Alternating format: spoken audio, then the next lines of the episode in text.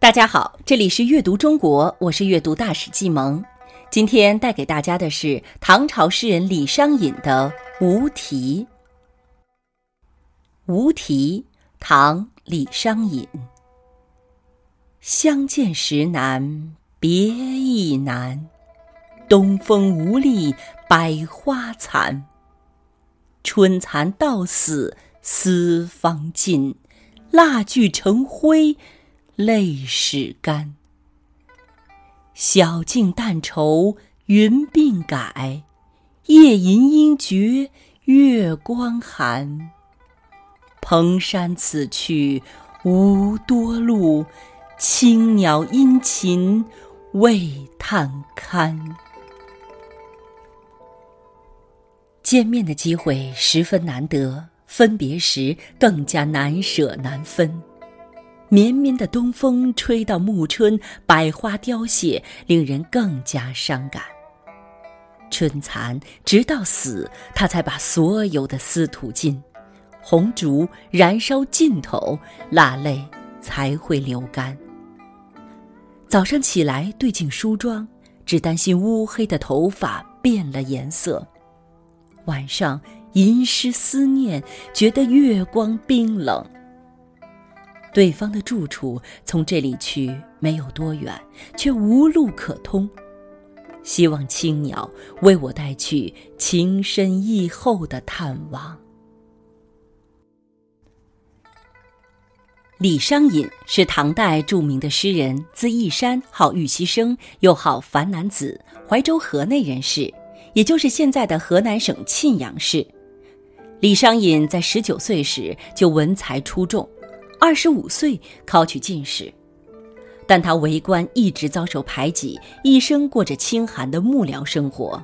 四十六岁英年早逝。李商隐在文学上的成就很高，他与杜牧并称“小李杜”，又与李贺、李白合称“三李”，还有因诗文与同时期的段成式、温庭筠风格相近，且三人都在家族里排行第十六，故并称为“三十六体”。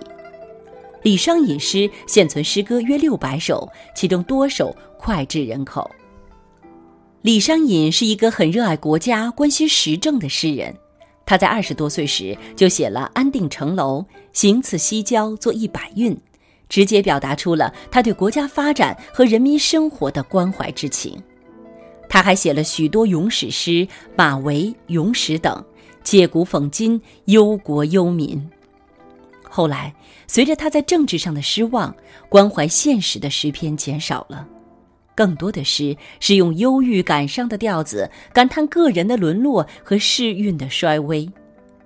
他写的《登乐游原》绝句：“向晚亦不适，驱车登古原。夕阳无限好，只是近黄昏。”成为经典佳作。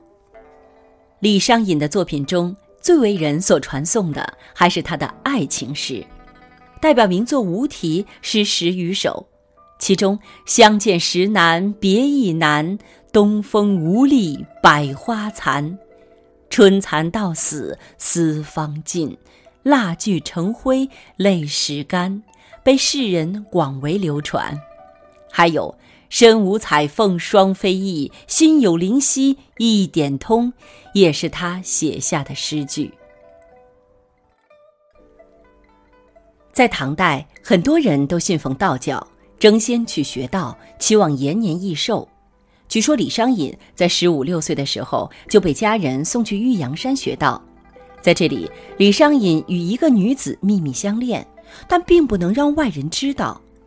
他内心的深厚感情无处诉说，只好写诗表达心迹。但是李商隐又不能明确写出感情归处，只能隐匿情感，以无体命名，多用暗喻，从而使诗显得既朦胧婉曲，又深情无限。据考证，李商隐所写的以无题为题的诗篇，既有二十首，大多是书写他与恋人之间的情诗。这些无题诗音调写美，深情绵渺，含蓄隐色，且富于象征和暗示色彩，将唐代诗歌的抒情艺术推上了一个新的高峰。这是李商隐以无题为题目的许多诗歌中最有名的一首。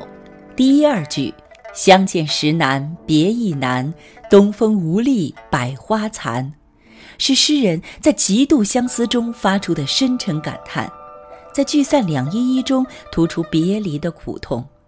东风即春风，引指季节；百花残点出了时令，诗为暮春，既写自然环境，也是诗人心境的反应。接着，诗人用了两个绝妙的比喻：“春蚕到死丝方尽，蜡炬成灰泪始干”，以此来传达刻骨铭心、生死不渝的深情。其实，这两句在现代已经不仅仅表达感情，也常常用来形容对工作或事业的忠诚执着、无私奉献。接着，诗人在脑海中想象了两个人分别之后彼此思念的场景。晓镜但愁云鬓改，夜吟应觉月光寒。一小一夜的时间点描写，写尽了朝思暮想的思念之情，写出了诗人饱受的相思之苦。最后两句“蓬山此去无多路，青鸟殷勤为探看”，带有梦幻般的神话色彩。传说中，青鸟是给王母娘娘当信使的神鸟。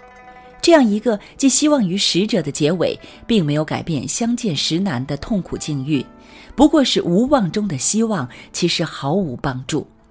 诗人以这个结尾与开头的相见时难相呼应，使全诗首尾圆合，浑然一体。这首诗文辞细腻，曲折入微，在诵读时也要饱含深情，回味绵长。相见时难，别亦难。东风无力，百花残。